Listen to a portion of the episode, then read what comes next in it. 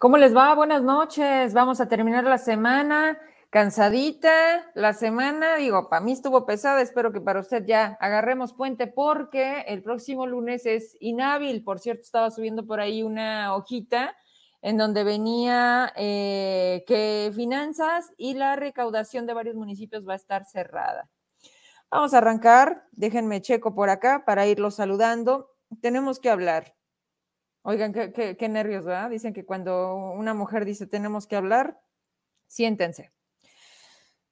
Hoy por la mañana eh, me mandaban el video que se viralizó sobre el actuar tanto de taxistas como de elementos de la policía vial.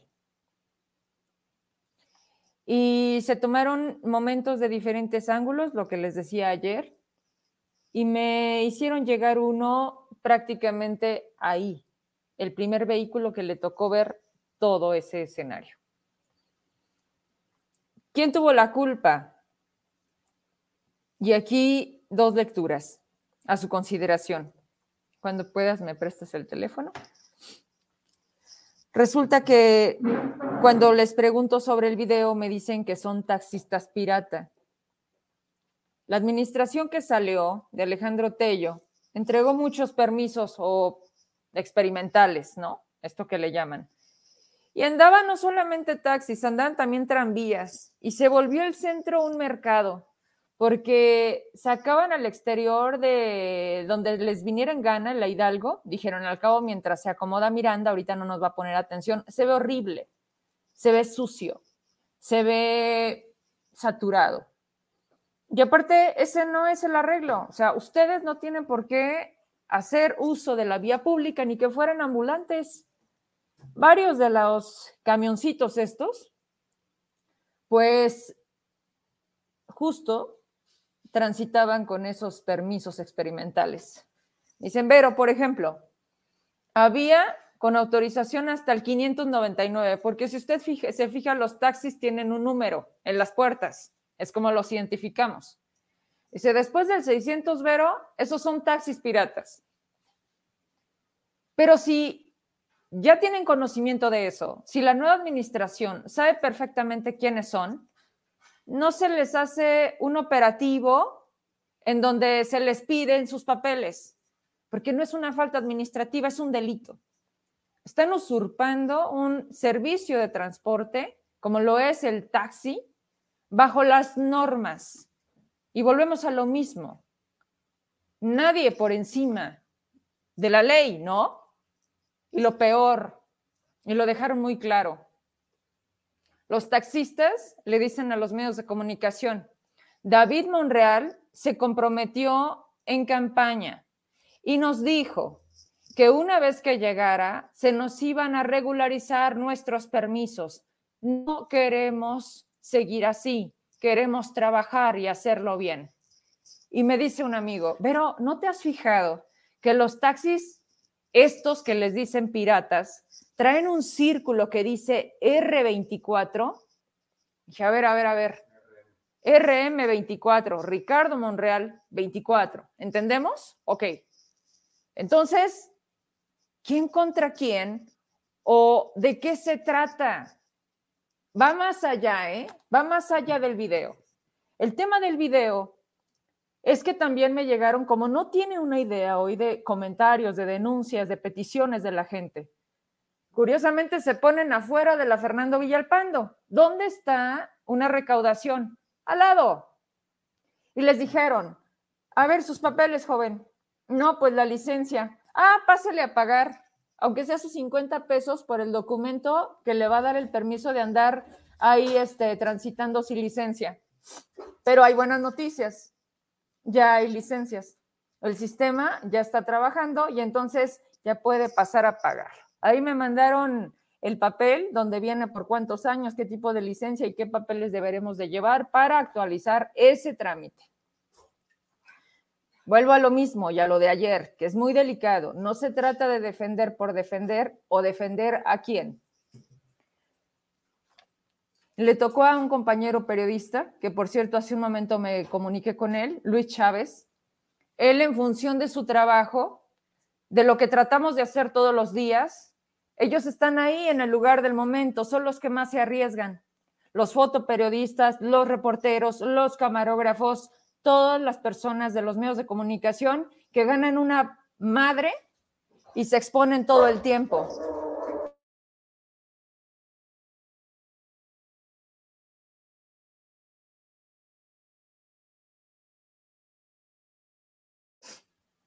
Una disculpa.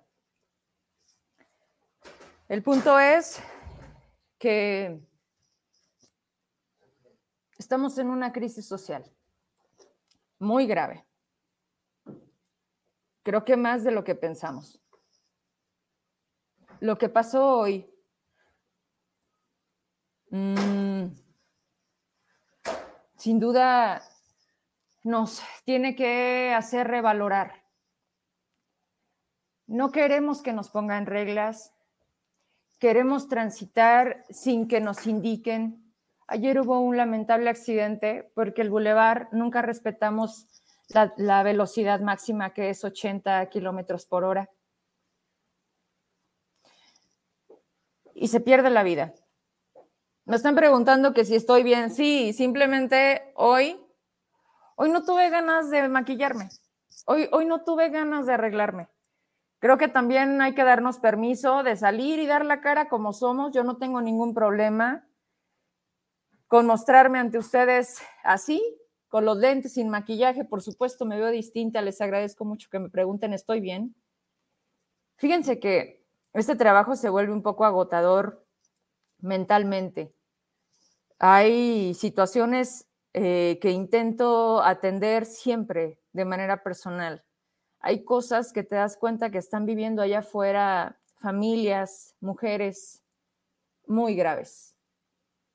Y lo único que puedo decirles es que se siente mucha impotencia ver cómo los sistemas de justicia, la fiscalía, las instancias que están para defendernos están llenas de corrupción y que pareciera que siempre hay quien protege a las personas que hoy se sienten con poder. Quiero decirles que para mí el poder es la posibilidad de servir. Para mí mi poder es tener este medio y poder ayudarles. Estoy sumamente agradecida porque recuerdan que tuvimos el programa el martes con las maestras que tenían su horario reducido y eso les impedía recoger a sus hijos, atender el horario. Bueno, Ayer cerca de las 11 de la noche me daban cuenta de que ya, ya se solucionó su problema. ¿Funciona o no funciona denunciar? A eso quiero llegar. Ahorita voy a tener a un invitado que fue parte de otra mesa en la que también no tenían asignado un lugar de trabajo o ya lo tienen. Sí funciona.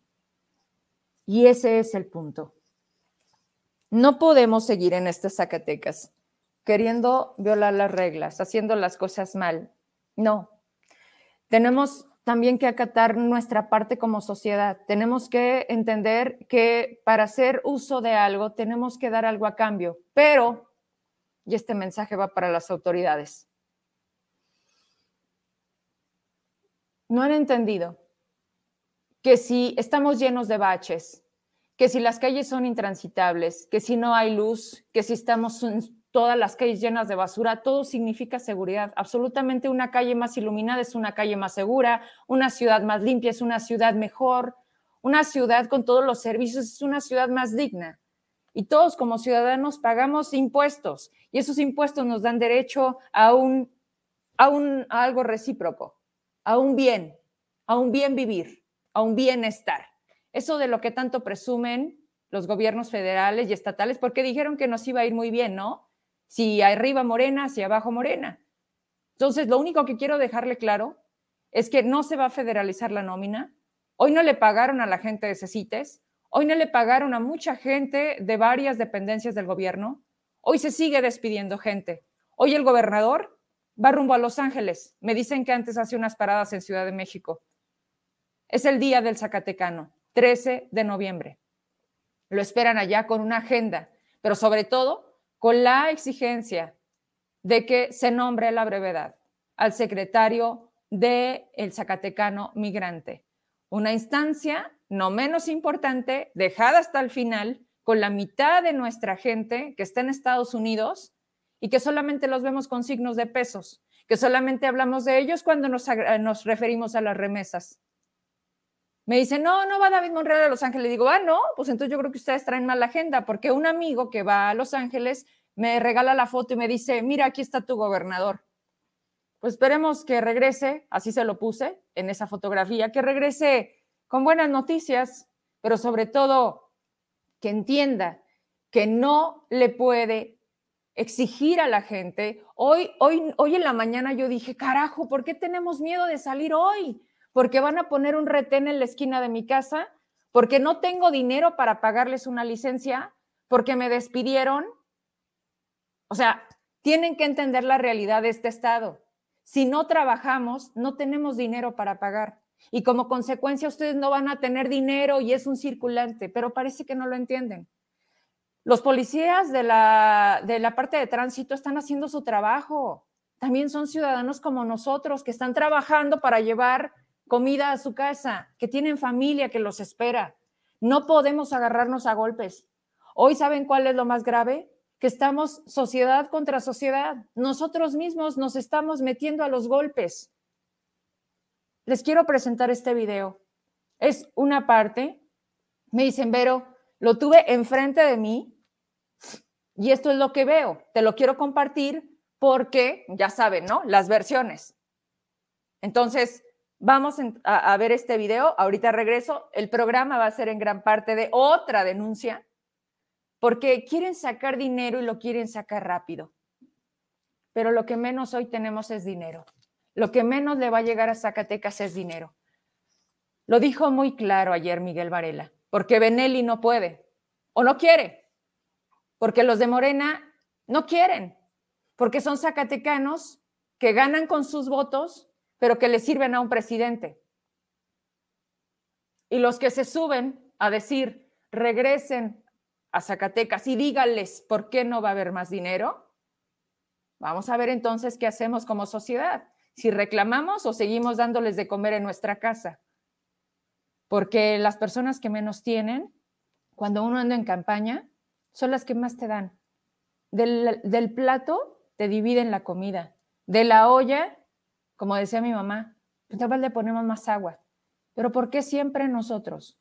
¿Por qué si este tema es, y lo dijo Miguel Varela, pareciera que quieren castigar a quien fuera gobernador de Zacatecas? ¿Por qué si el problema es de ellos? ¿Por qué si sus negocios familiares son de ellos, tenemos que pagar nosotros? Vamos a ver el video. Ahorita regreso.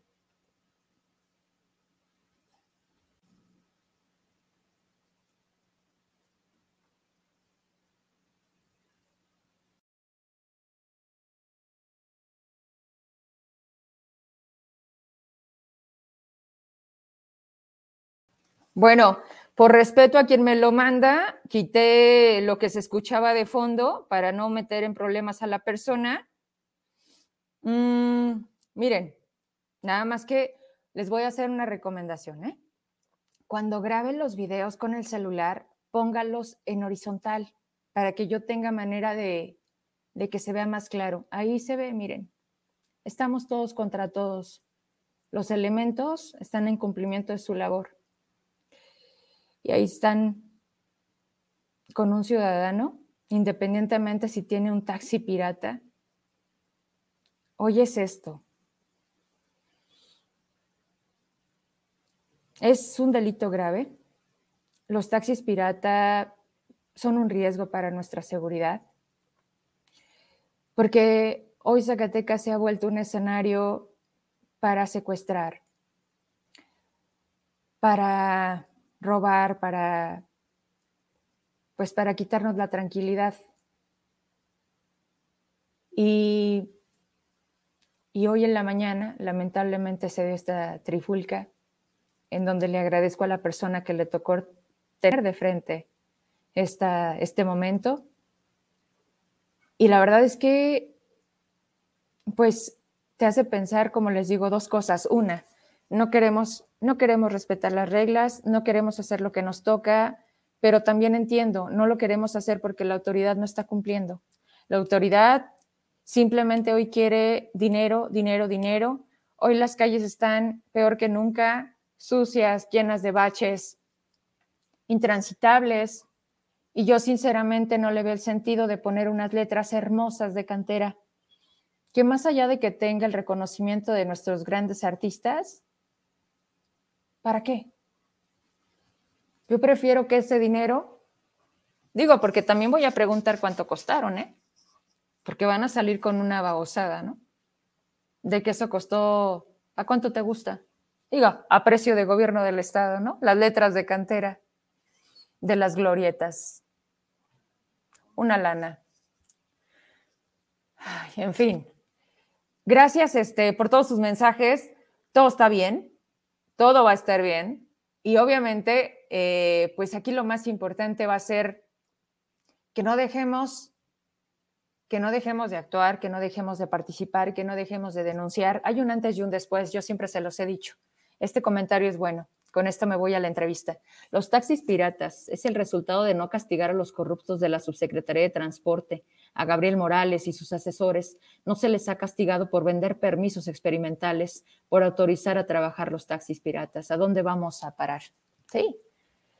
Todo lo que sale de la ley, todo lo que es tranza, todo lo que es mordida, todo lo que es corrupción nos sale triplemente caro. ¿Y cómo quieres meter eso a la línea? ¿Cómo quieres que entonces nos portemos bien cuando tú permitiste dar el paso de salirte de la regla? Sí, lo hizo mal. Y alguien que hoy es diputado local, lo hizo mal. Pero volvemos a lo mismo. Los premian, los premian, votan por ellos, les dan su confianza. Cuando miren lo que están haciendo, esto no es de ahora, ¿eh? El tema de los taxistas ya tiene rato, ha sido siempre. Luego, ¿saben qué se me hace tan absurdo? Que se quejan los que se benefician de ellos. Hoy, por ejemplo, leía a Clemente Velázquez. Clemente Velázquez tiene concesiones. ¿Quieren que saquemos una lista de todos los que tienen concesiones que trabajan en el gobierno del Estado?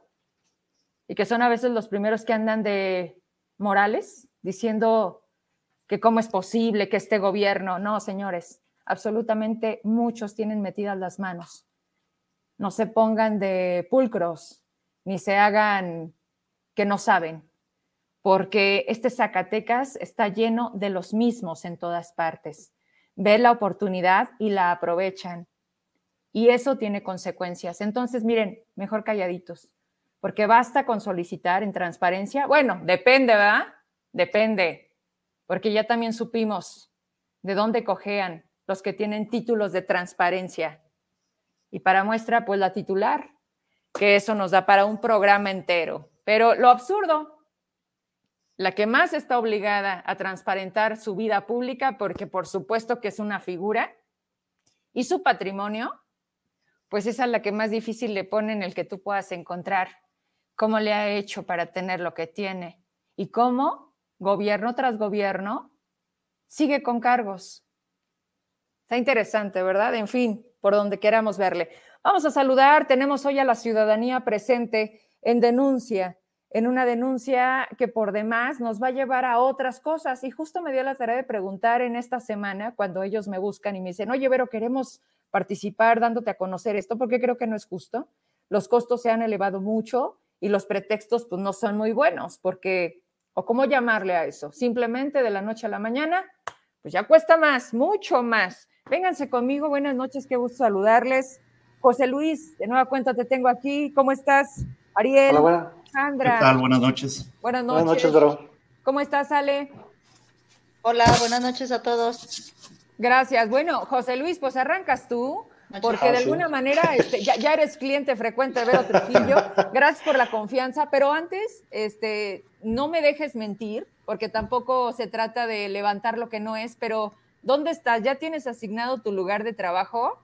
Ah, buenas noches, ¿sí me escuchan todos? Sí, te escuchamos. Ok.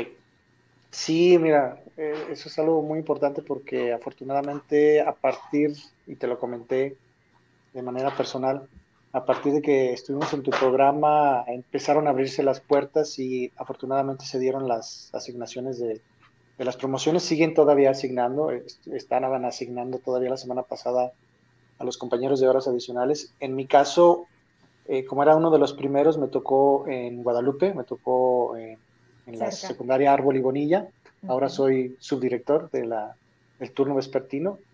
Entonces, afortunadamente todo está marchando bien en ese sentido. Hay muchas, muchas, muchas cosas todavía por resolverse en la Secretaría, pero yo creo que dimos un primer paso y, y eso también te lo agradecemos mucho en parte a ti, que fuiste la primera que nos abrió esas puertas y pudimos eh, no solamente denunciar, sino eh, hacerles ver a las autoridades que había salida al asunto, ¿no? Así es. Pues gracias por el paréntesis, pero hoy no vamos a hablar de maestros. Hoy no. Hoy, hoy, simplemente estamos hablando de nosotros, de Luis, de Ariel, de Alejandro, de ciudadanos que, que quieren compartirme algo que está pasando porque ellos hacen deporte.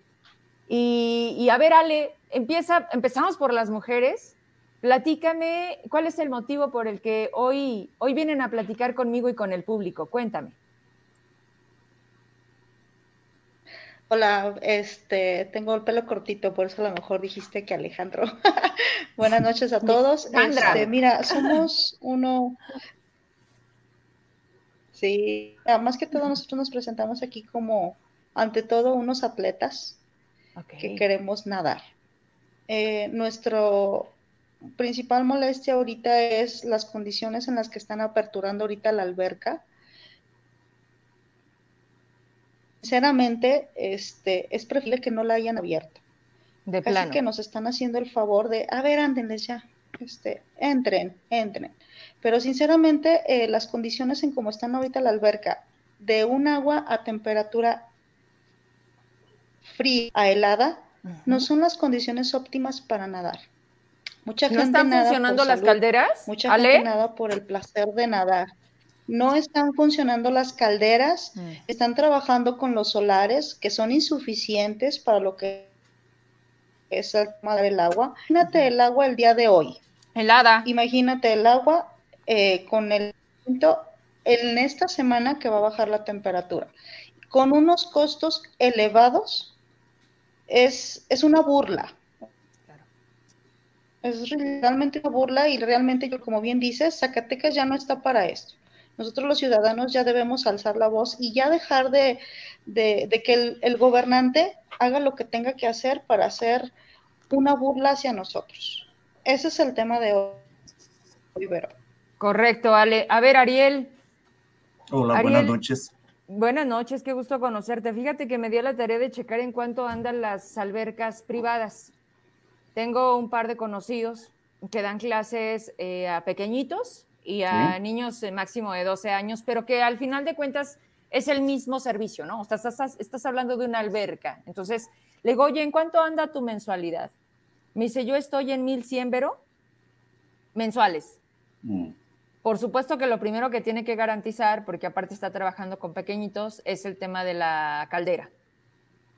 Eh, ahorita estoy escuchando a Alejandra y danos un poquito de antecedente. La alberca estuvo cerrada casi todo el tiempo de la pandemia, ¿no? Sí, cerramos, bueno, cerraron la alberca en marzo del 2020. Ese, a mediados de marzo fue el último día que nadamos. En ese tiempo, los costos estaban aproximadamente en, en 400 pesos, 415, por ahí sí. ¿Eso pagabas cada que, Ariel? Cada mes cada mes y nadábamos de lunes a viernes. Toda la semana. Sí. Sí, es correcto. ¿Y luego? Ahora, este, con la reapertura, quieren este, eh, aumentar las cuotas. Vamos, yo entiendo que es, todo esto es acorde al, posible aumento, a la posible justificación o al aumento del, del gas LP. Sí, que todo va en relación si, el argumento es válido, vamos, porque ha subido un, porcentaje considerable el, precio del litro del gas en comparación del, como, como estaba en el 2020, ¿sí? Pero si nosotros este, traducimos esos números a, a, la actualidad, la mensualidad no debería de quedar arriba de 650 pesos. La mensualidad. La mensualidad, sí.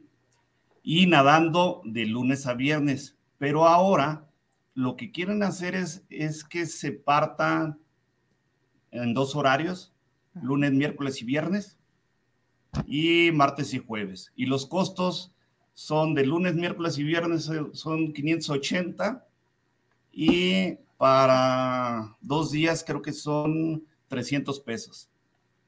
¿Sí? Y si quieres ir toda la semana, se va a 1050, 1050. Por semana. Por no, por mes. ¿Sí? Pero la, cuestión es que no, no, no se justifica el, aumento tanto. ¿Sí? Tenemos este aproximadamente un 35, 40% que aumentó el gas, pues eso debería de ser el aumento porque no hay otras cosas. Y además ahorita, como no hay calderas, pues no están gastando en eso. Entonces, ¿cómo se ¿Dónde está el pretexto? Exacto. A ver, y aún así le entran. A ver, Luis, con agua fría se meten a nadar. Eso es amor, me cae. Cuéntame, por favor.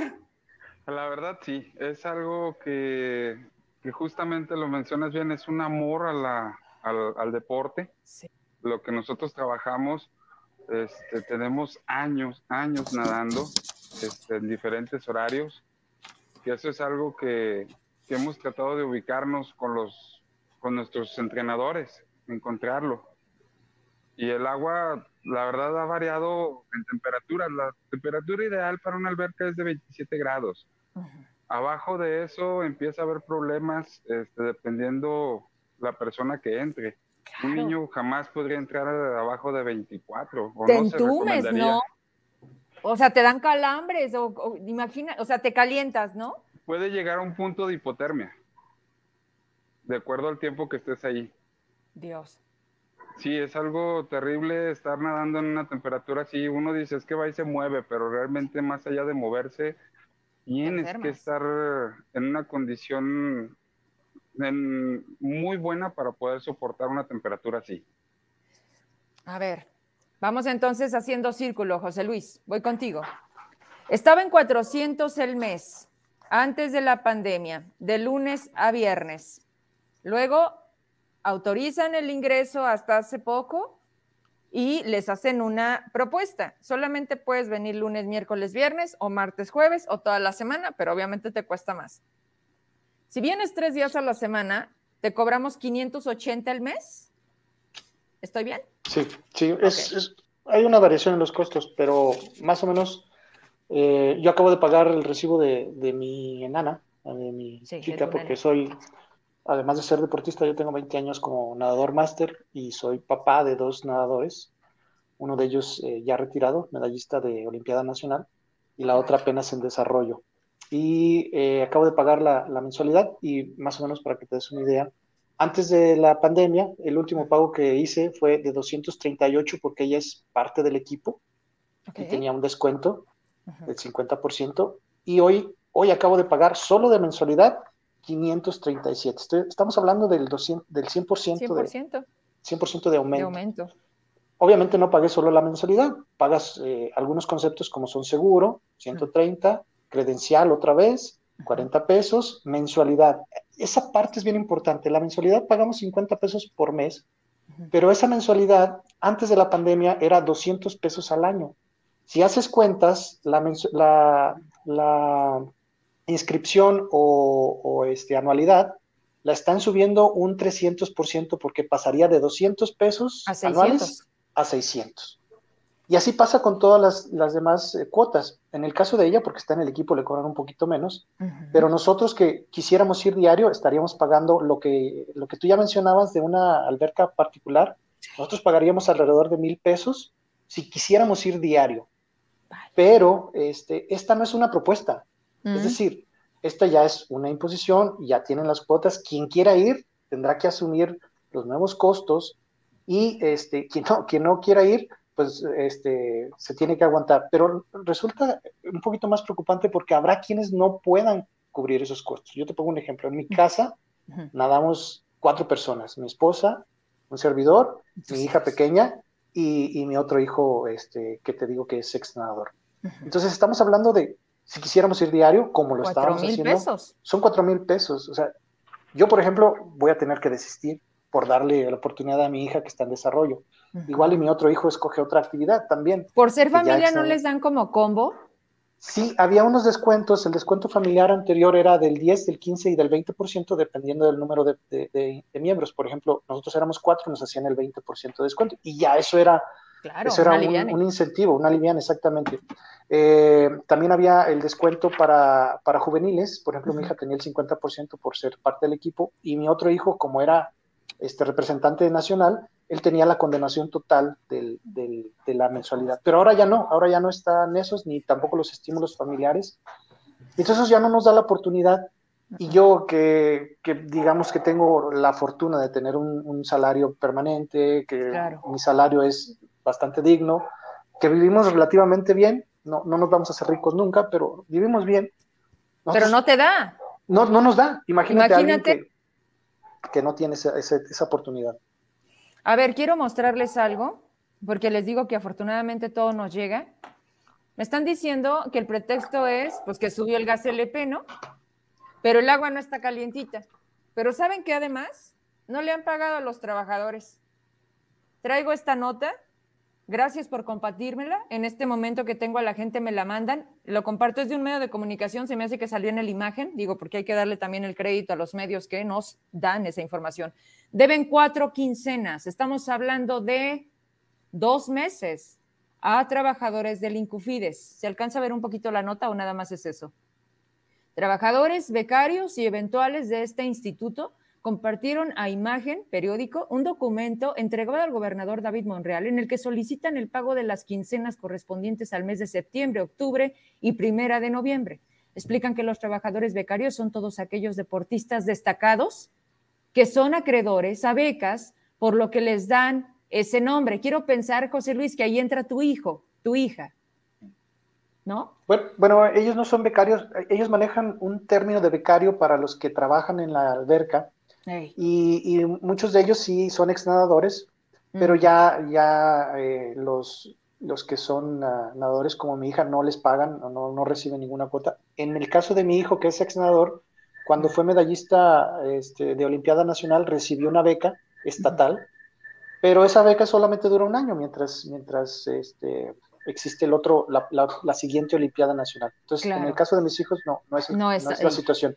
Pero sí hay muchos becarios y muchos trabajadores que no han recibido esa, ese salario que les corresponde. Pago, que es a donde refiere la nota. Y luego este pedacito donde dice denuncia, los trabajadores eventuales del instituto denunciaron que la administración pasada basificó a personas con dos años de trabajo, mientras que dejó fuera a otros de 10 y 11 años de servicio, que eso, bueno, nos va a llevar a otro tema. Gracias por mostrarnos.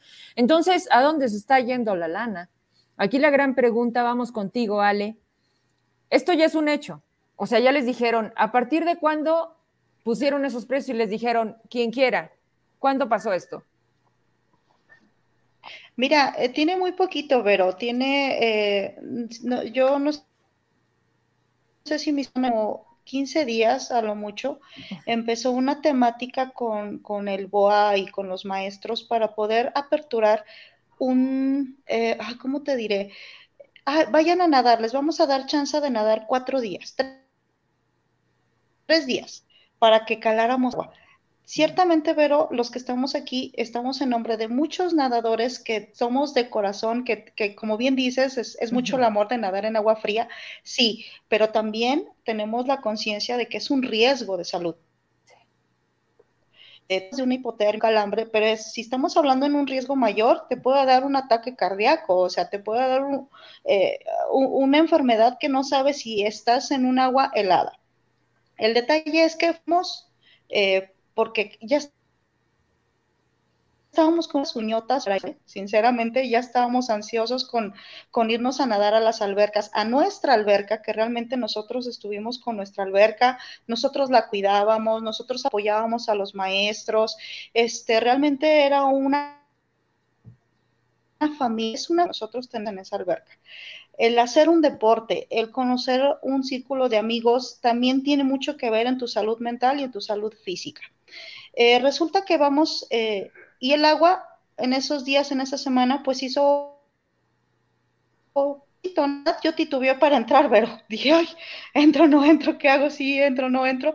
Entras y el agua está fría, tolerable en cierto momento, pero quédate ahí una media hora, ya no sientes los pies. Y entonces ahí es donde van a tener que usar el seguro, Ale. ¿No? Porque si tú te pones mal, pues, ¿y de cuánto es el seguro? ¿Te van a mandar al INS? No, pero, pero ¿sabes cuál es, cuál es, el problema? El detalle es que nos dejan los tres días como, como prueba para ver si podemos tolerar. Y dicen, ¿sabes qué? Si tuvimos afluencia, este, vamos a cobrarles. Y empieza el desmadre. Yo sinceramente hablé con el BOA y le dije, oye, BOA, realmente, ¿por qué está tan alto el costo? O sea, ¿cómo puedes justificar que esto esté helada tú nos cobres esto? Oye, de hecho, ya habíamos eh, tenido una plática hace. Ale. Boa es el encargado ahorita de la alberca Centenario, si no mal recuerdo, ¿verdad, chicos? Este, es el que quedó encargado. El que fue titular de Incufides con Miguel Alonso, de la el, que, el que hizo el, el, eh, el velódromo. Así es. Ah, mira qué gusto, lo voy a buscar para decirle Así es. Mira. No, pues estamos jodidos. Búscalo. Estamos Vamos a tener una plática. A ver, Ariel, ¿cuántos son? ¿Cuántos son los eh, nadadores? ¿Cuántos son los que él, me comentó algo muy... Sí, Ale. Es que te tengo desfasada. no, no, no, eh, te tengo desfasada. Te escucho. No, no te preocupes. Eh, pero perdona que te hable de tú, soy muy confiasuda por ahí a decir, compañeros. este, esa alberca centenario es la que alimenta a todo el Incufides. O sea, la lana. Es la que tiene la, mayoría de los usuarios. Así es. Todos los usuarios que estamos ahí somos los que alimentamos a la Incufides. Es la caja chica del Incufides. ¿Cómo es posible que nos cobren ese tipo de costos? Lo digo y lo sostengo. No, Ale, pero más allá de Entonces, realmente, este... Ale, es que te estén dando un servicio completo. O sea, tú me estás pagando para que yo te venga venda un sándwich con jamón y yo nada más te doy la mayonesa. o sea, ¿con qué cara te voy a estar a ti cobrando eso? ¿Quién les va a pagar, señores? Pero este, pero eh, ¿sabes, ¿sabes cuál es el problema, Vero? El problema es las promesas de campaña. A ver, ¿qué les prometieron en campaña? En campaña fue todo el apoyo a los deportistas. Ya no te estoy hablando, o sea, estamos generalizando a los deportistas. Y en eso incluye a nosotros como por salud, si tú quieres que estamos viejitos, que vamos a nadar, como a lo que son los deportistas, que son los juveniles, como los que son los que realmente son el futuro deportista en Zacatecas, que representa con alto, ¿este es el tipo de apoyo que estamos recibiendo? A ver, nunca se ha apoyado nosotros que vamos a dar o no, o no nadar. Pero ya estamos hartos, Vero. Yo creo que ya pues qué bueno. El, punto, Ariel, Luis, José Luis, es que actuamos hasta que ya estamos hartos.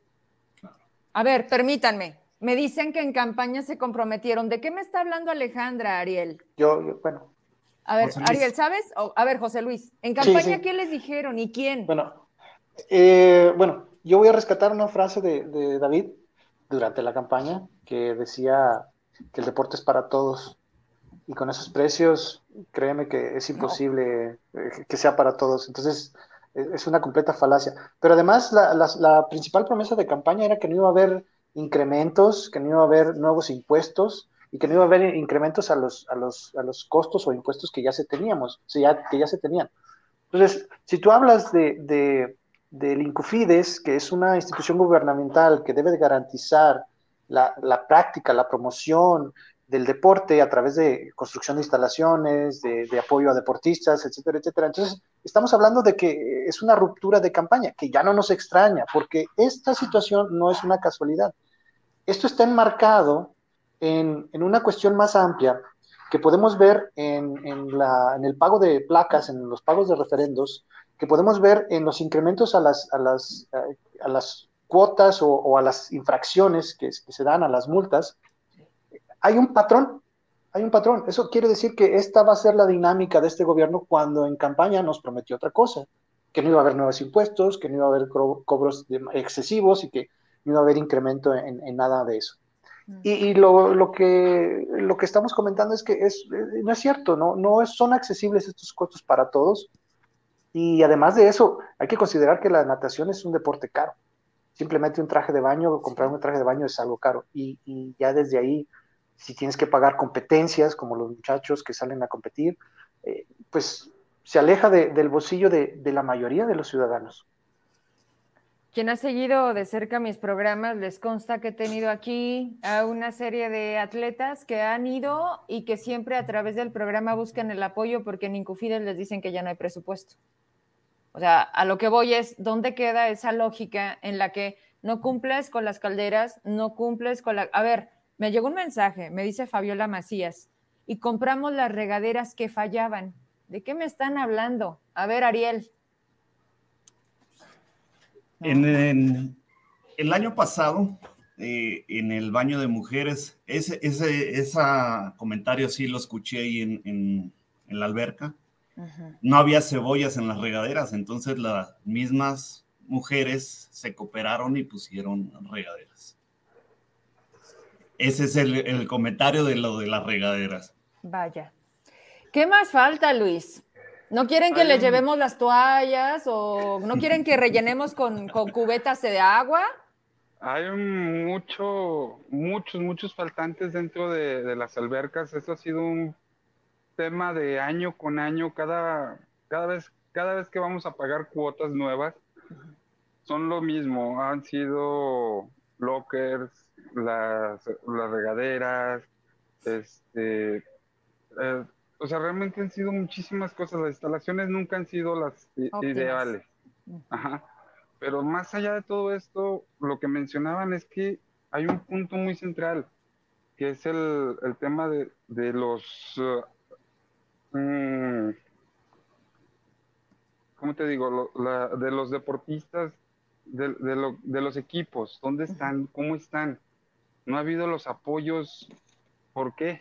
¿Dónde quedó llegó el punto donde a los eh, equipos los han estado desmantelando literalmente. Tan es así que el equipo máster, como lo mencionaba luego en una entrevista, yo no la vi, pero ya no existe. Cuando José inicialmente hace 14 años lo iniciaron. Yo me, yo me hace 8 años me inscribí con ellos y puedo estar trabajando así. Y ahí es donde empezamos a ver la Se nos congeló la imagen. No está fallando el internet de Luis. Quisiera, completar ahí lo que, comenta Luis. Este, Promoción del mm, deporte, ¿dónde quedó? Ah. ¿Cómo quedó? Se me hace que te está entrando una llamada a alguien. Ok, entras, José Luis. complemento la, idea. Lo que, lo que dice Luis, eh, a mí me tocó iniciar el, equipo máster en Zacatecas eh, hace muchísimos años. Y sí, ya te escuchamos, Luis. Y, y el equipo inicialmente tenía este, un entrenador, éramos un buen número y fue creciendo y fue creciendo. Y tiene algunos años que empezaron a desmantelarlo. Eh, le retiraron el apoyo del entrenador, este, empezaron a retirar los pocos apoyos que habíamos logrado, que a veces era gasolina para, para las competencias. Y hoy en día ya les retiraron los espacios, es decir, ya los nadadores máster en la alberca olímpica de Zacatecas ya no tienen un espacio y ellos ya van cuando pueden, no tienen un horario, ya solo van tres días. Antes nadábamos de lunes a sábado, a veces nadábamos de lunes a domingo cuando nos teníamos que preparar para alguna competencia. Y todo eso en la alberca, en la alberca de Zacatecas ha desaparecido. En la alberca Centenario se ha mantenido, pero no sabemos por cuánto tiempo, porque en la alberca Centenario es un logro muy reciente. Los equipos tienen, tienen menos tiempo. Empezaron, en el caso de la Centenario, con, con las gemelas, este, y, bueno, ahorita han cambiado de entrenadores, pero no sabemos qué vaya a pasar con ello. Todo apunta a que los apoyos se reducen, las cuotas se aumentan y no vemos mejoras ni en infraestructura, no vemos mejoras en las albercas, no vemos mejoras en los apoyos a los juveniles y obviamente los máster nos tienen, nos tienen relegados con el argumento de que los máster no aportamos al Estado. Es cierto que no contamos las medallas de los máster, pero yo te voy a poner mi ejemplo. Si yo no fuera nadador, mis hijos no serían nadadores y en mi familia no nadarían cuatro personas. Pero además, soy un ejemplo en mi casa, no, fuera de mi casa a lo mejor no, soy un ejemplo en mi familia porque todos en mi familia hacen deporte. Mi hija, la más grande, empezó nadando también y ahora eh, va al gimnasio todos los días. Mi hijo, el, más pequeño, también empezó nadando y ahora le pega duro al gym. Es un tipo de 1,90 super mamado. Entonces, si eso no es aportarle al Estado, no sé qué es aportarle al Estado porque en el nombre Incufides eh, lleva eh, esto que estoy mencionando. Estamos promoviendo nosotros los papás y no el instituto esta cultura física y deportiva, cuando es la obligación del instituto del deporte. Entonces, si eso no es aportarle al deporte, no sé qué sea, la verdad. Y eso lo hacemos todos los deportistas, no solamente los nadadores máster, sino todos los deportistas, todos esos que se van a correr todos los días, los que están en un club de, de, corredores, los que le pegan a la bici, este, en fin, todos los adultos que hacen deporte de manera constante y de manera regular, no los que, los que somos este, cascareros en el básquet o cascareros en el fútbol, que solamente vamos un día y luego nos echamos unas chéveres. No, no, aquellos que tienen esa disciplina, es algo que se traslada a la familia, eh, al círculo inmediato. Luego se traslada a los amigos, ¿no? Y así es un estilo de vida, José Luis. Exactamente, es un estilo, de, vida. Como decía Alejandra, hacemos un equipo, hacemos un equipo en el que todos tenemos las coincidencias y hoy es el deporte y a lo mejor es justamente tomar agua, no tomar cerveza. O sea, son muchas cosas que nos van llevando a una mejor sociedad. ¿Sabes cuál es la retórica? Y lo más lamentable es eso. Y, y yo creo que nadie estamos para culparnos porque tampoco es la solución es que creemos. Cuando alguien llega y nos dice, ¿qué necesitan? Nada más que jodidamente solo lo hacen en campaña. porque no llegan ahorita y les dicen qué necesitan? Porque ya son gobierno. Hoy es cuando las cosas sí se pueden hacer. Porque el recurso, perdónenme, el 11 y el 18 de cada mes llega las participaciones a los estados. Y la federación no le dice a Zacatecas que no se las puede dar. Tan hay dinero que se sigue pagando a la gente y se sigue despidiendo a otra y se sigue contratando a otra. Entonces, vamos cerrando por esta ocasión, vamos dándole primero lo que queríamos lograr, hacerlo público. Porque saben que también es eso, estaban acostumbrados a que la gente aguantaba, aguantaba, aguantaba, nadie dice nada, ¿quieres venir? Si no, cáele, ¿no? Y no, hoy la gente dice, ¿sabes qué? ¿Por qué? ¿Por qué así? Entonces, ¿para qué es eso? Y si no lo decimos, ah, bueno, pues entonces sigue siendo ahí un circuito en el que, pues para los cuates, y como dice Alejandra, yo no sabía al menos, ¿eh? que el BOA era el que estaba encargado de la condenada alberca y que de ahí sale la máxima cantidad de lana para sostener al instituto. Entonces, miren, no les puedo asegurar nada con la entrevista con los titulares porque hoy no dan entrevistas. Es una indicación, fíjense nada más. Y, hoy que estoy con, con cuatro de ustedes, no es que me sienta sola, pero siento que hablo con cada uno. Hoy la indicación de comunicación social del gobernador es no darle entrevistas a los medios. Solamente la vía por donde van a salir a dar declaraciones oficiales es por CISART, que hoy se volvió en un medio para adular al gobernador. Entonces, ¿nos sirve o no nos sirve? Regreso contigo, Ariel, vamos a ir de atrás para adelante. ¿Cuál es el mensaje que quieres dejar? ¿Qué es lo que ustedes van a pedir? Pero lo más importante, ¿qué van a hacer? Ok. Bueno, pues nosotros lo que queremos es que las cuotas sean acorde al aumento del gas LP si es que ponen a funcionar las calderas. Primero, ¿no? eso, sería uno. ¿sí? Hay otro, eh, en el 2020, déjame comentarte, Vero, que hubo quienes pagaron mensualidades adelantadas, se pagó el, eh, obviamente la anualidad. Cuando suspendieron actividades, esto fue en marzo, dijeron que iban a, tomar en cuenta eso, eso, ese dinero para cuando nosotros este, regresáramos. Y ahora dicen, no, esto es borrón y cuenta nueva porque la otra administración este, ya se fue. Pero como comentábamos nosotros, nosotros no hicimos un contrato con... Con este, Tello. Con Tello, no hicimos un contrato con Cuca, Petra, Mariquita o Juana. Era con, el, con el Incufides, Con el Incufides, exacto. Caray. Entonces, pues lo que pedimos es eso, que retribuyan apoyos a nadadores juveniles y másters y pues las instalaciones que las vayan mejorando, como vayan pudiendo. Ariel, me voy a comprometer. Voy a pedir, a pedir el ingreso. ¿Qué días están yendo ustedes? ¿Y en qué horarios? Yo ahorita todavía no me inscribo porque estoy este, renuente. Estoy renuente a eso. Y, y, además, este, como decía Ale, está el agua fría, entonces no, con estos fríos no hay que exponerse. Así es. Y aparte, espérame, Ariel, todavía hay COVID. Sí o sea, aunque, aunque a muchos y al gobierno convenientemente ya lo hagan, porque ya no hay ningún espectacular. No sé si ustedes se dieron cuenta que entró la nueva gobernanza y el COVID se fue. Dije, que a toda madre, nada más que, ¿qué crees? No. Les tengo otra noticia. Conozco a médicos y me dicen, Vero, el COVIDario estaba en solo hasta hace 15 días. Hoy de nueva cuenta se va llenando. No son buenas noticias. Vienen las fiestas de diciembre, viene lo que es una tradición para todo el mundo que es juntarnos con nuestra gente. Entonces, si a eso le agregan las condiciones y luego hay que vacunarnos contra la influenza, en fin, antes que todo, y yo respeto sobre todo a ustedes que son con esta disciplina, porque me, llega un mensaje que también quiero decirle, dice, buenas noches, Vero, me dice Heraclio Castillo, compañero también mío. No hay que olvidar que también hay otro tipo de usuarios, como los que necesitan esta actividad para rehabilitación. Claro. Y en esas condiciones, ¿cómo? Y en esos costos, porque quien necesita rehabilitación, lo del albergue es algo secundario, pero hay otros gastos mayores. Entonces, ¿de qué se trata, señores? Me dice, la natación es un deporte, espérenme poquito, porque los condenados mensajes se me movieron. Gracias. La natación es un deporte completo y en ocasiones es prescrito por los médicos como terapias sanitivas para ciertas enfermedades. Qué lamentable es el no impulsar económicamente a los jóvenes que dignamente representan un estado que tienen en la juventud tanto potencial.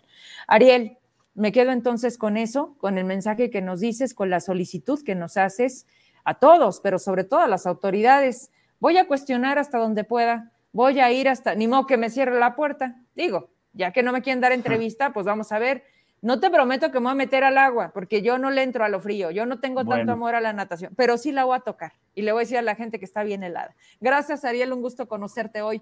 Luis Oliva, ¿con qué, Olivares, ¿con qué, ¿con qué te despides? Y también tu, tu petición.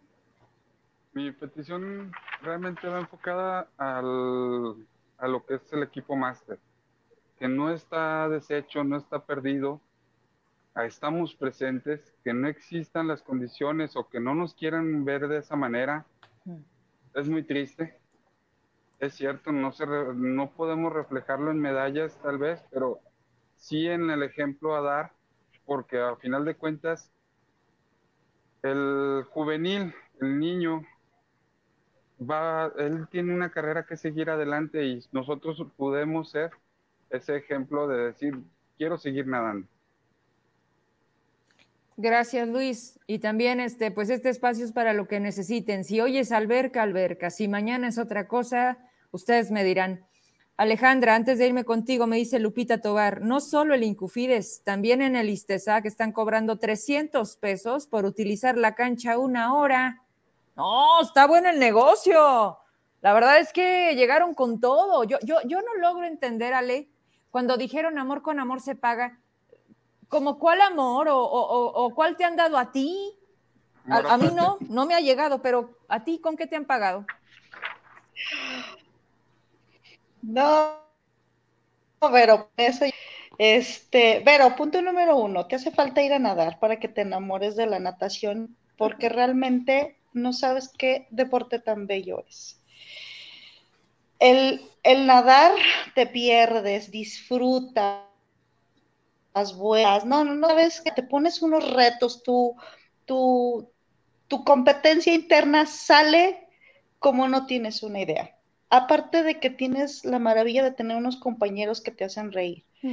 te digo, nosotros estábamos ansiosos que regresara y que aperturaran la alberca para que nos salgan con esto. Yo te voy a decir una cosa, mi petición. Una, que se cobre lo justo. No nos estamos negando. Una, es una alberca pública, avalada por un instituto que debe otorgarle de la salud a las personas bajo un deporte. Sea, llámese básquetbol, llámese fútbol, tenis, voleibol, todo. Te voy a decir algo que me dijeron y no voy a decir nombres por meter en broncas. Y no le tengo miedo, pero te voy a decir cuando yo le reclamé a la persona y le dije, ¿por qué estos costos tan altos? ¿Y por qué nada más tres días? Me dice, ¿sabes qué? Para que seas un buen nadador no necesitas nadar todos los días. Punto número uno, dije en la madre, perdón, discúlpenme. ¿Cómo es posible que no tengamos que nadar todos los días para tener o sea, Michael Phelps, que nadó el domingo nada más, ¿verdad? Y me supongo. Una, dos. Si tú quieres y no, no pagar tanto dinero, los días que no pagues, que, o sea, martes y jueves, vete a donde no te cobren. Bendito sea mi Padre Dios. Mm. Entonces, ¿cómo, ¿cómo es posible que tengamos esa burla directa? Que estamos pidiendo una, que se cobre lo justo. Dos, que nos dejen nadar de lunes a viernes como lo era anteriormente. Bien dices, no se ha acabado el COVID, pero no estamos hablando de irnos a emborrachar. Hablando de irnos a fiesta, porque para eso sí está abierto todo y todos los días.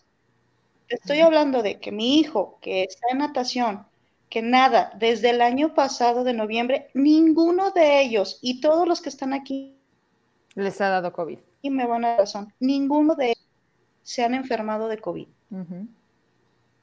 Y salen casi abrazados, Vero.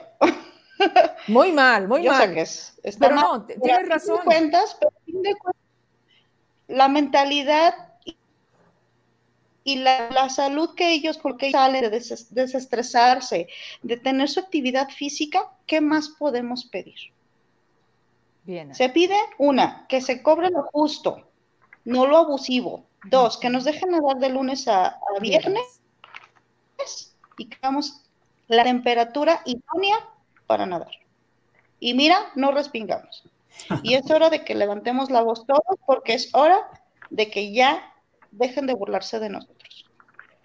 Muchas gracias, Ale, por, por conectarte hoy. Gusto conocerte. Oigan, José Luis, antes de cerrar contigo, yo les propongo lo siguiente.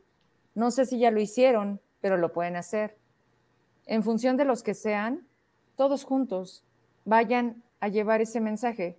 No nos negamos a pagar un servicio que nos van a dar, pero lo justo, uno, cumplir con el agua en las condiciones y la temperatura idónea. Dos, o sea, lo necesario, no, no, no puedes excederte de la línea y para eso pues podemos entregar los costos de otras albercas que son privadas. Oigan, ¿por qué no se cambian? Pues estaba pensando también en eso. Bueno, es que también las condiciones son de competición, ¿verdad? O sea, las condiciones de la alberca de allá son especiales. José Luis. Bueno, en, todas las albercas se puede, se puede tener un buen nivel competitivo. El asunto es que eh, no hay a dónde correr. Es decir, la alberca de Zacatecas la maneja también este, el instituto, igual que la Centenario. La alberca de Guadalupe está cerrada al público. Eh, una situación similar, no, hay para el gas, no sé por qué, pero no hay para el gas y está cerrada al público. La de Fresnillo, yo no sé si ya la abrieron, pero hasta donde yo sabía no está abierta. Y está otra alberca que está en el Orito, que es precisamente para lo que comentaba Heraclio, eh, que para rehabilitación. Que es, para rehabilitación y esa está cerrada desde siempre, es decir, nunca ha funcionado. Y son espacios deportivos desperdiciados, honestamente. A ver, el BOA, ¿el BOA es el que está encargado de todas las albercas o nada más de las? No, el BOA es el administrador de la Alberca Olímpica Centenario y yo sí voy a decir lo que dijo, lo que dijo este, Alejandra. Eh, eh, el, todo ese comentario lo dijo el BOA. Eh, Martín Barraza fue quien, fue quien dio ese... ese ¿Quién era un atleta él? Pues al parecer sí, pero para cosas ya se que le, olvidó. no, ya se le olvidó, sí. Entonces, vamos, es, es, increíble los argumentos. Por ejemplo, si tú llegas a ir a la alberca de entrevistar a Martín, te va a decir que los costos son regalados y que son baratos, pensando en que en otras albercas como la de Aguascalientes te cobran 1.200 pesos por nadar o que en Chihuahua te cobran 1.500. Pero luego se les olvida que Zacatecas es un estado eh, de los últimos en, aportación a la federación y, en empleos y en muchas cuestiones y la percepción per cápita es de las más bajas de todo el país. Entonces, no podemos pensar en que las condiciones para pagar para un ser, por un servicio de ese tipo público, eso es muy importante, público. Esa es la clave. Sí, e, e, estamos en las mismas condiciones que otros estados, pero además ellos deben de garantizar todas estas situaciones porque las albercas se construyen con los impuestos de los ciudadanos. Sus salarios se pagan con los impuestos de los ciudadanos. Y todavía aparte de eso, nos vienen a, decir que estamos como para, para pagar cuotas tan altas como las equiparables a las albercas privadas, privadas yo creo que, yo creo que no va por ahí el asunto. Entonces, yo, eh, de lo que comentabas o lo que preguntabas hace rato, ¿qué vamos a hacer? Bueno, este es el primer paso que dimos. La verdad es que no es tan fácil hablar, siendo sinceros. Me costó mucho decidirme hablar por, por temor a mi hija, que todavía es parte del equipo juvenil. Eh, los compañeros también no se animaban lo discutimos un rato y finalmente nos animamos y, pedimos este espacio que afortunadamente eres muy accesible y no lo das. Pero el siguiente paso es eh, eh, precisamente elaborar un escrito y tratar de hacerlo llegar a las autoridades. Nosotros no sabemos quién pone estas cuotas, si es, si es el BOA, si es la directora del instituto. Nosotros queremos hablar con quienes ponen las cuotas ponen las cuotas y que nos expliquen por qué, o sea, cuál es la justificación, porque cuando han subido las cuotas no se traduce en mejoras de nada. Beneficios, claro. No hay beneficios. Entonces, si queremos llegar con las personas adecuadas, si son los diputados, que la Comisión del Deporte nos abra un espacio, si es Martín, que Martín nos, nos permita platicar con él y hacerle ver el error en el que está, porque va a afectar a muchos, a muchos usuarios. Yo te voy a decir lo que va a pasar cuando habla la alberca de Guadalupe. Hay dos opciones. Una es, todos esos usuarios que no pueden pagar la alberca Centenario se van a ir a Guadalupe. Así es. Pero también la alberca de Guadalupe pudiera abusar. Por esa demanda. Y, subir también sus cuotas. Si en la Centenario cobran mil pesos, ellos van a cobrar 800. 1500. Y, nos, bueno, tanto no. Y nos vamos a ir para allá. Es decir, mm. ojalá y suceda esto, que mantengan las cuotas en la, en la alberca olímpica de, Guadalupe. Las cuotas están en 200, 250, si no me equivoco, 260, la mensualidad. No, no, no. Entonces, por supuesto que está muy accesible, ¿eh? por supuesto. Y todos los usuarios van a correr para allá. Ojalá ellos no la suban. Bien. Entonces, queremos eh, eh, hacer esta parte de llevar oficios, un documento como, como, colectivo, como, principalmente como padres y nadadores, y ver la posibilidad de que existan estos precios razonables, como ya lo dijeron, no nos negamos a pagar un incremento siempre y cuando este sea razonable. Justo. Sí, justo. Y la otra es darle duro a las redes sociales. Las redes sociales a veces eh, tienen buen impacto y, ojalá y, nos escuchen. Ojalá y nos abran las puertas, como dices, están cerradas estas puertas de las autoridades, no quieren Vamos a abrirlas, vamos a abrirlas. ¿Y saben qué? Si llega el momento de tumbarlas, hay que tumbarlas. Las vamos a tumbar porque no están acostumbrados y porque no se trata de violencia, se trata de que cumplan. ¿Por qué tanto arrebato en las benditas campañas de ganar? Para tenerlos y que no nos sirvan para nada. ¿No les ha quedado claro que también los podemos quitar? Pues entonces hagámoslo. Nada más que siempre llegan, se sientan y ya, a toda madre. Entonces, contigo cierro, Ale, que te quedaste con algo pendiente. Ay, pero es que me invitaron y no saben con quién se metieron. ver, también que quisiera comentarte. Ahorita que comenta eh, José Luis lo de Guadalupe, este, Guadalupe tuvo un punto a favor que también es un tema de campaña. Mm. Este, tú sabes que en tema de campañas, entonces Guadalupe al momento de que cierra Incufides, a todo mundo, estoy hablando de equipos elite, equipos de alto rendimiento, le cierran también las, eh, las albercas, ¿no? Siendo en temas serios de, COVID, pues sí, realmente hubo comprensión en ese aspecto, ¿no? Eh, no, no, recuerdo cuánto tiempo duró, Ariel, no sé si te acuerdas, eh, en donde pasaron tres, cuatro, cinco meses a lo mucho, en donde los a los equipos de alto rendimiento, porque pues invariablemente ellos no pueden dejar de nadar. Eh, Guadalupe entra en pre-campaña y si me estoy metiendo en de 11 varas, pues ya ni modo. Eh, les apertura a los equipos elite dejarlos nadar, sean de donde sean. y ahí entran equipos de la OZ, entran equipos de, bueno, la alberca olímpica de Zacatecas, que es la que está ahí por la, entra la Centenario, que son los equipos de ahí, e, entran equipos máster, y tómala, estos muy bonitos, muy a gusto nadando, este, permitieron a ciertas gentes por parte de la COFEPRIS nadar, este, en las reglas como debía de ser, ¿no? Posterior a esa, este, entramos en, semáforo verde y aperturan la única alberca, es la de Guadalupe. Y vuelvo a reiterarlo, pero nosotros con chicas uñotas lo que ya queríamos era nadar. Y ahí vamos a la de Guadalupe. Nos cobran la anualidad, nos cobran mensualidad, seguro y credencial. Nadamos.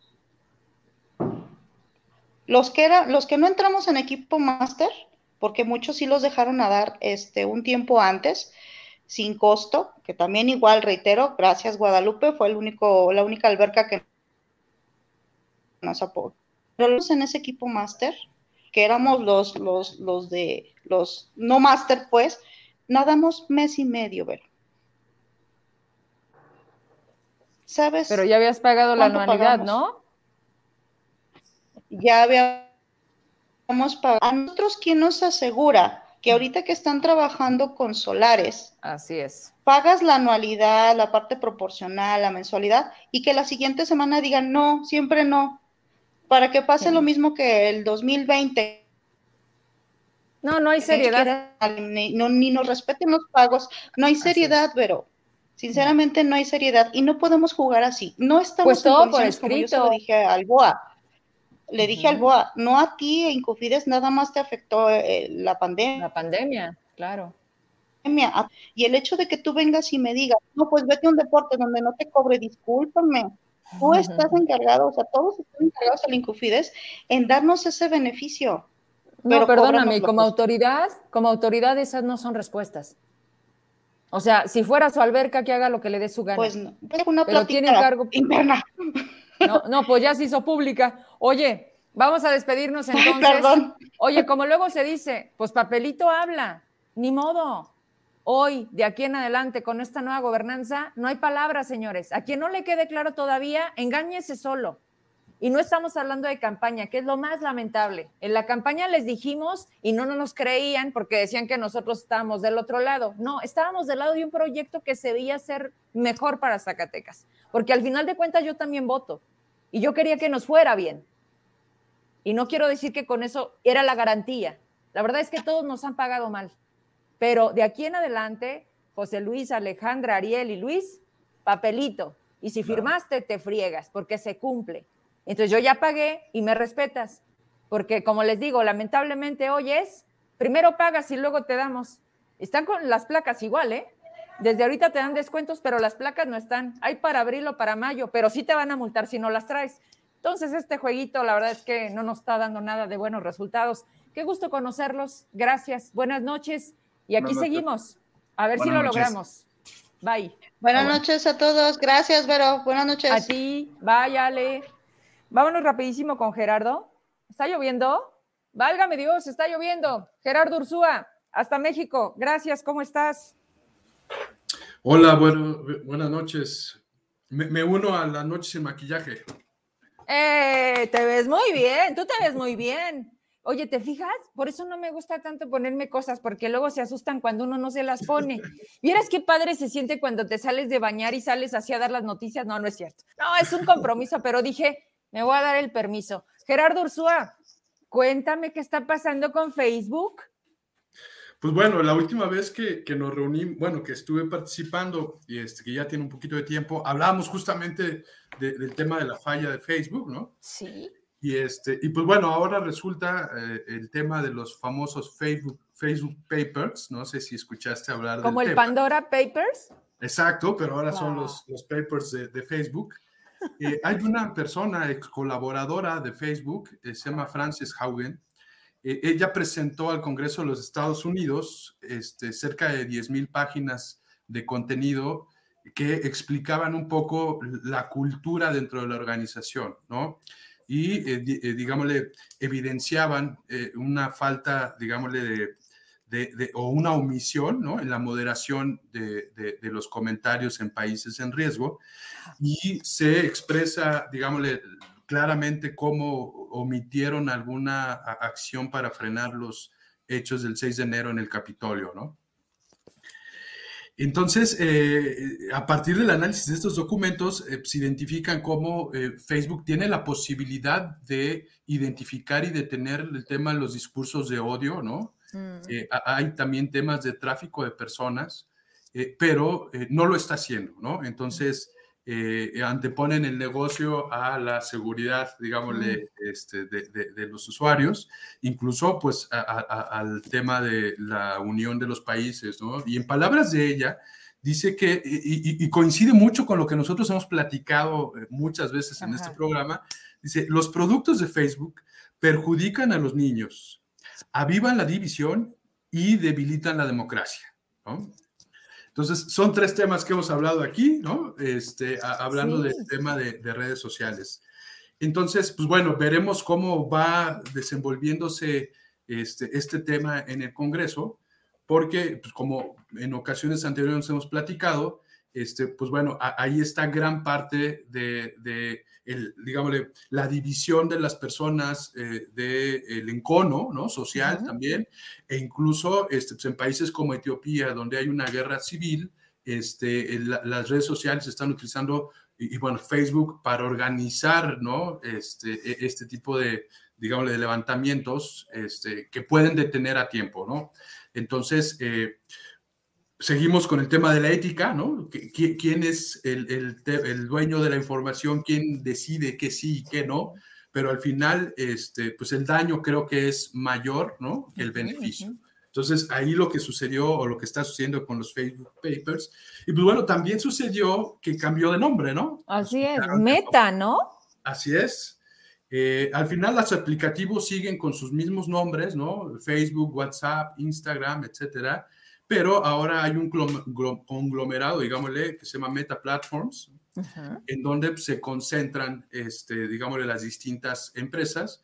Eh, desde mi punto de vista, aceleraron un, tema de producto con la intención de pues, darle una renovación a, la imagen, ¿no? Y, tratar de evitar todo el colapso que, que, que venía desde la falla, después los, los Facebook Papers y el impacto que tuvo en los costos en, las, en las acciones, y que ahora pues, se volvieron a, a, capitalizar a partir del lanzamiento de, Meta, ¿no? Meta es una, yo creo que es el sueño que, que, teníamos hace muchísimos años cuando hablábamos de realidad virtual o de 3D, ¿no?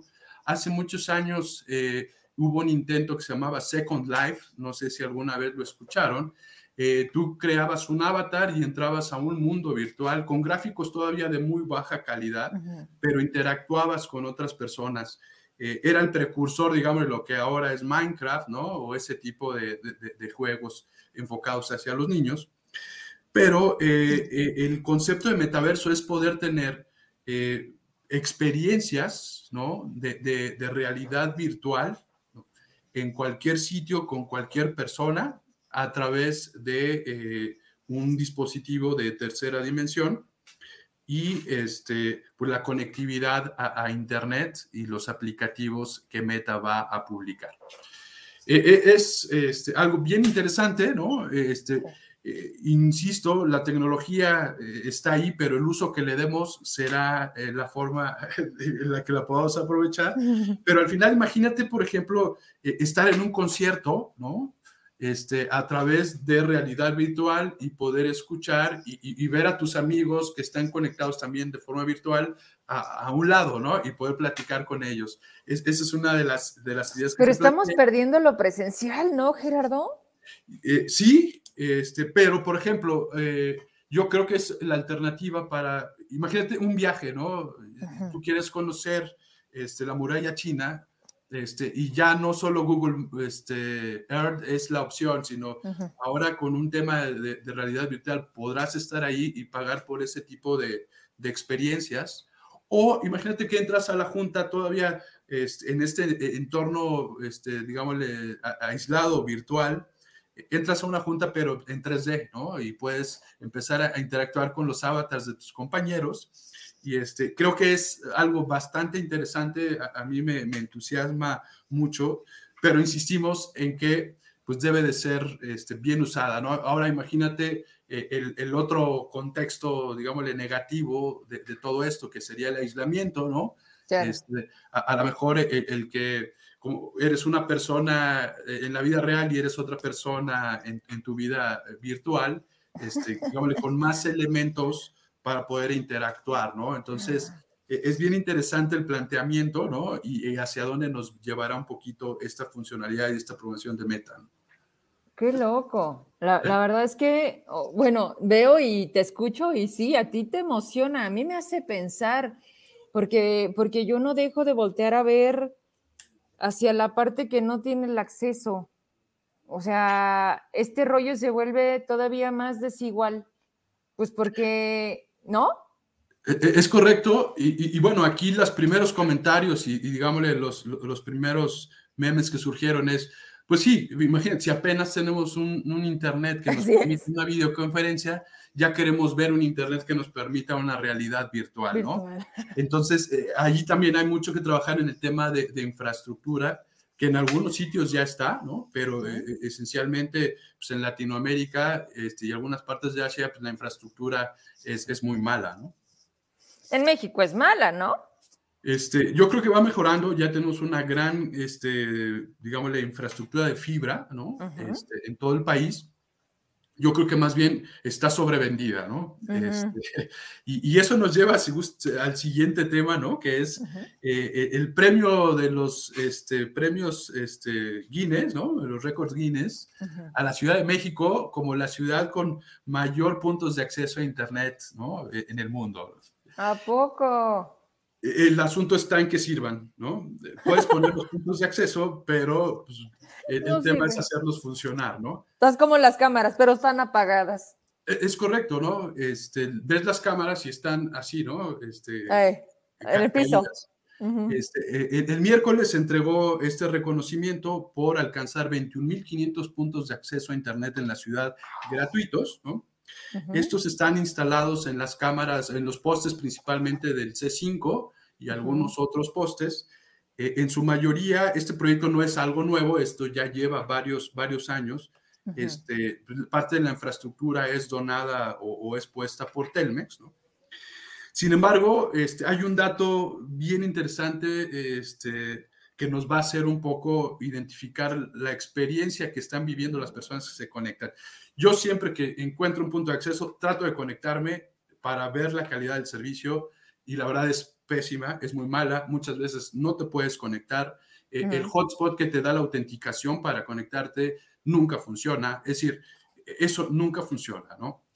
Y este. Y aparte es peligroso, ¿no? Yo sabía que una vez que le das acceso también pueden entrar como con tus cosas. Pues al final es una red abierta, es como si te conectaras a la red de tu casa, ¿no? De mi casa. Entonces sí debes de tener precaución este, a la hora de, de, de, por ejemplo, no hacer eh, transacciones cuando te conectas a través de esos puntos, ¿no? O sea, a lo mejor eh, ver temas indispensables de correo o cosas así pero un dato bien interesante que hoy la verdad me causó mucha risa es que dice que tiene 100 megabytes o 100 megabits de capacidad de ancho de banda. Eso es lo que tenemos en una casa, ¿no? O sea, es básico. Y estás hablando de plazas, de restaurantes, de áreas. Y, es, es, es, para dos personas. Es insuficiente. No, no, no. O sea, para toda la gente que se conecte, ¿no? Por eso te digo, pero es como contratar el de la casa y en el de la casa cuando nos conectamos tres ya merma. Exactamente, ¿no? E, entonces, eh, dicen que hay una garantía de navegación de 3 megas de ancho de banda para el usuario. Es decir, igual, no sirve de que no sirve de nada tener tantos hotspots, ¿no? si el ancho de banda no es el suficiente para dar el servicio. Nomás suena bonito, ¿verdad? 21.500 puntos de conectividad. Dices tú, güey, pero no sirven. Y para explicar un poco el ancho de banda, es como si en un tinaco, ¿no? Tienes el agua concentrada y vas abriendo una llave y tienes un buen flujo, pero si empiezas a abrir las demás llaves, pues te empieza a caer ya... Un chorrito Es el mismo concepto para el ancho de banda. Entonces, imagínate 100, 100 megas de capacidad para toda la gente que se conecta al hotspot, pues la verdad es un servicio insuficiente. Súper deficiente. Y bueno, adicionalmente ellos eh, dicen que no se eh, eh, necesita un formulario para conectarse, lo cual hasta hace unos días yo personalmente verifiqué y no era cierto. Te siguen pidiendo tus datos para poderte conectar, ¿no? Y sepa Dios qué van a hacer con esas bases de datos, ¿no? Y dicen que no hay restricciones de tiempo. Eh, también comprobamos en los puntos en los que se podía uno conectar que constantemente había desconexiones.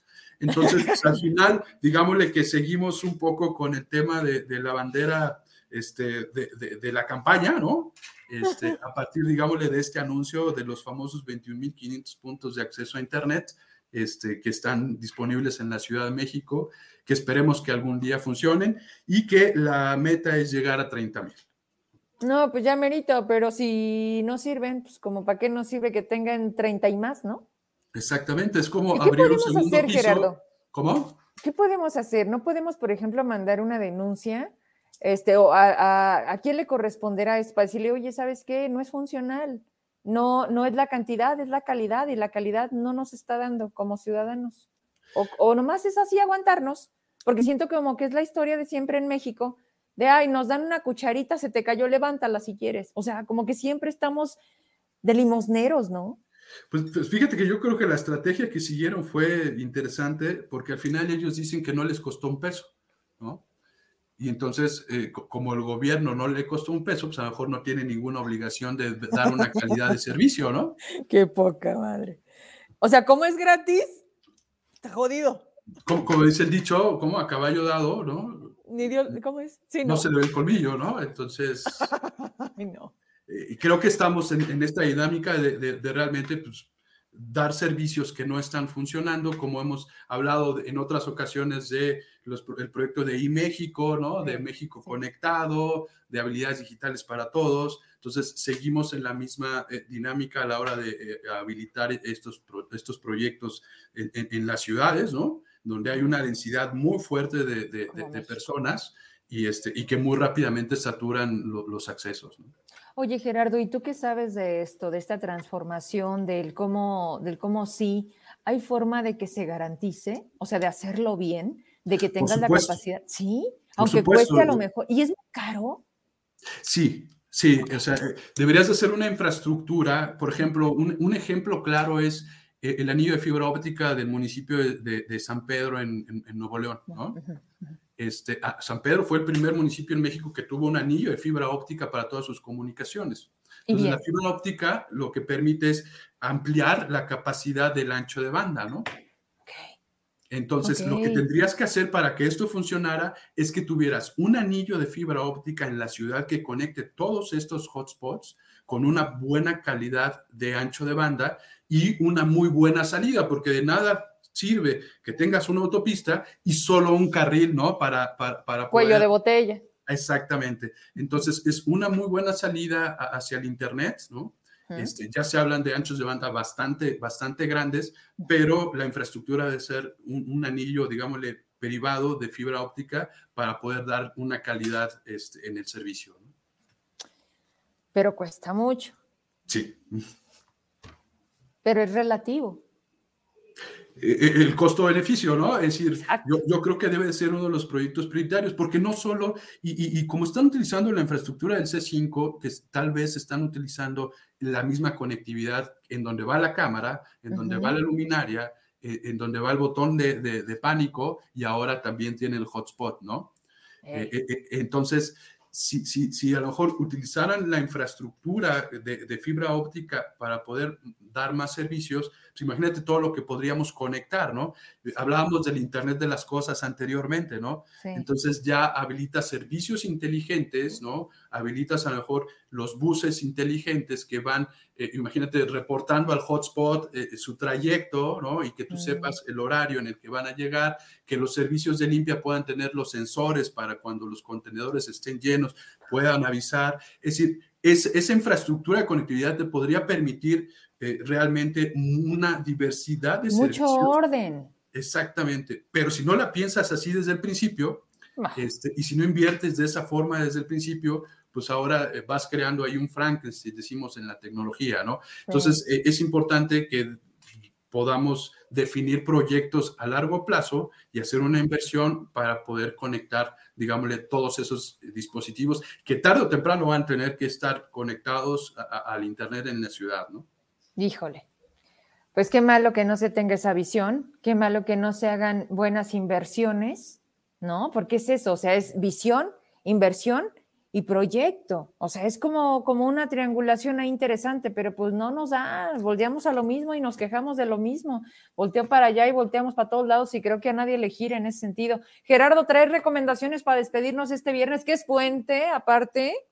Así es, pues para que se diviertan un poquito, este, y, son, y si les gustaba la música ochentera, les recomiendo la película Ready Player One, ¿no? Porque ya habíamos platicado de ella en el programa, pero justamente habla de un tema de realidad virtual, ¿no? Y, cómo este, tienes una vida en línea en un videojuego y cómo tienes una vida completamente distinta en la vida, en la vida real. Y eh, lo más destacable de la, de la película es el soundtrack, entonces disfrútenla. Eh, está disponible eh, en Amazon este, y se llama Ready Player One. A sus hijos también les va a gustar. O sea, es para toda la familia. Para toda la familia. Oye, ya ves que hay un contenido eh, que se clasifica como PG, ¿no? Y entonces mi hija, la pequeña, este, cuando decimos, oye, PG, ¿qué será? Y me contesta, pa' gente. Le digo, tienes razón, mi amor, para todos. y sí, tenía razón. Los niños no se equivocan, Gerardo. Qué gusto saludarte. Gracias por la espera, por siempre los temas interesantes, cada vez más, ¿eh? Si te das cuenta, como que una cosa nos ha llevado a otra y se vuelve muy interesante tu, tu participación. Me da mucho gusto verte sin maquillaje. Gracias por esta solidaridad. Te mando un abrazo, canijo. Hasta luego, buen fin de semana. Bye. ya me voy, gracias. Les tengo para cerrar la semana. Ay, de veras, ahorita me acordé. ¿Qué será el PG? No, no, no, no. Cuando decíamos, ¿qué significa PG en clasificación? Y que me dice mi hija, pa' gente, pa' todos. Ahí les va, pues ríanse un poquito. Esta es la sátira en voz de profeta. ¿No la tenemos? Es viernes. Me encantas. ¿Estás listo? Tú dime. ¿Sí? Bueno, me despido con esto. Que tengan un excelente puente. Descansen. Nos vemos el lunes. Les agradezco como siempre estar aquí, pendientes. El lunes está conmigo la gobernadora, la ex gobernadora, ya me confirmó. Amalia García viene a hablar de presupuesto y de otras propuestas que serán parte del movimiento ciudadano. Interesante, sin duda, tiene que ver con las mujeres. Descanse, buenas noches, un placer, bye.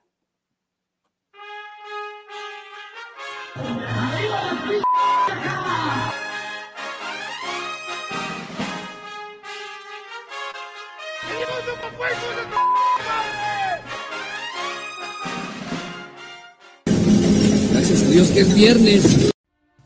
Debimos saber que se venían días difíciles cuando vimos a un montón de elementos de la Policía de Seguridad Vial someter a un sujeto por la fuerza 3 contra 1. No, no mamen. No, que no mamen.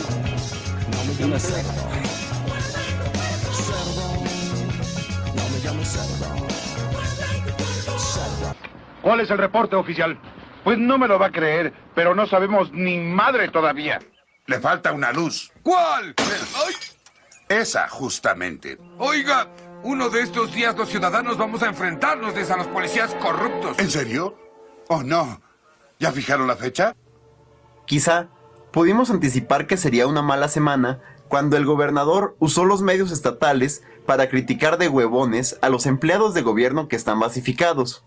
Pero que al amparo de que está basificado ya no trabaja, como si la basificación fuera, una concesión para que ya no hagas nada. A partir de que te di tu base, ya, ya no hagas nada. A lo mejor le da envidia no poder echar huevita desde que lo regañó su carnal. Tú te vale, te vas a dormir temprano, estás aislado, no estás al frente de nada. Es un desastre todo, David. No, debimos saberlo antes, cuando el consejero del INE, Lorenzo Córdoba, desató la verborrea entre propios y extraños en la Cámara de Diputados. Bájele dos rayitas no nos venga a regañar. Está usted ante la soberanía popular. Es de una desvergüenza inaudita, y una arrogancia absoluta. y de una provocación inaceptable. Por eso he pedido juicio político contra Lorenzo Córdoba. Consejero presidente, una sola pregunta. ¿Cuándo se va a reducir usted su salario? Trabucón de lengua floja, racista, con tendencia al sofisma y con un ego grande, grande. Hasta este momento Morena ha solicitado la retención solamente de 150 millones de pesos. Miren, se robaron mil millones de pesos. Esa es la respuesta que está dando Lorenzo Córdoba. Bandidos, rateros, sinvergüenza. ¿Mandé? No,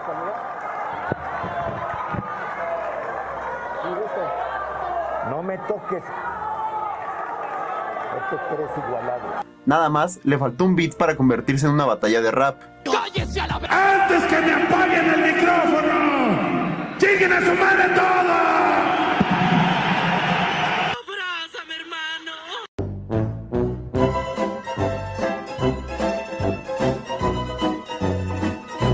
Pues total, se llevó a cabo la votación sobre el presupuesto de egresos de la Federación para el ejercicio fiscal de 2022. La sorpresa, pues ninguna. A Zacatecas le vuelve a tocar de menos, como siempre. Ay, ya no hay buenos días, Bart. Solo días. Y los que votaron a favor de este presupuesto, obviamente fueron los del bloque oficial, pues por lo que se ve, el presidente Borrego los mantiene contentos compartiéndoles de su lana. Entre estos personajes, a quienes la oposición ya se refiere como traidores de Zacatecas, tenemos al diputado Marco Flores. Espera. ¿Quién? Marco Flores, diputado federal y vocalista de la banda Jerez. Mejor no sigamos indagando en la lista. Seguro que alguna buena razón tienen para no querer el dinero de la federación. No quiero tu cochino dinero. Y lo bueno fue que ayer Benelli Hernández lo explicó de manera puntual. ¿Por qué no, Benelli? Yo siempre voy a respetar la, la opinión y la visión de todas las personas tenemos derecho de expresión y también tenemos derecho de no estar de acuerdo. Yo en ese sentido veo las cosas de manera distinta, porque precisamente el enfoque de Morena es enfocarse, valga la redundancia, a esos grupos vulnerables, priorizar esa parte. Y yo entiendo perfectamente, efectivamente, el tema de corrupción ha sido un tema trascendental en nuestro país y que es complejo erradicar. ¿De qué se trata? Tú come, luego te digo. Algo más destacable fue el posicionamiento de Miguel Varela, que agarró el banderín de la oposición como se debe. El Estado y los municipios gobernados por Morena iban a tener más presupuesto. Que tengan cara los diputados del Verde, de Morena y del PT a regresar a sus municipios, a decirle a cada uno de los ciudadanos que quieren, vienen con la frente en alto a pedir que cumplieron con cada uno de ustedes. Ese es un verdadero hombre. En fin, este año también nos tocó difícil. Pero nos queda la consolación de que el gober es amigazo del presidente seguro va a soltar dinero para las deudas.